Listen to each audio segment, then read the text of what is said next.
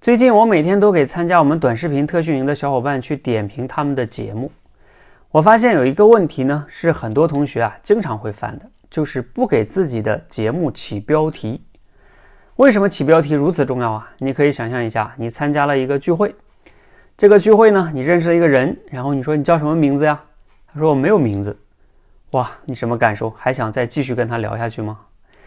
你的标题呀，对你的节目呢，就像你的这个朋友的名字一样，没有名字，别人怎么进一步了解你呢？你说你可以进一步听下去啊，我没有欲望听下去的，我不知道你要讲什么，所以一定要起标题啊，这是最基本的一个用户思维。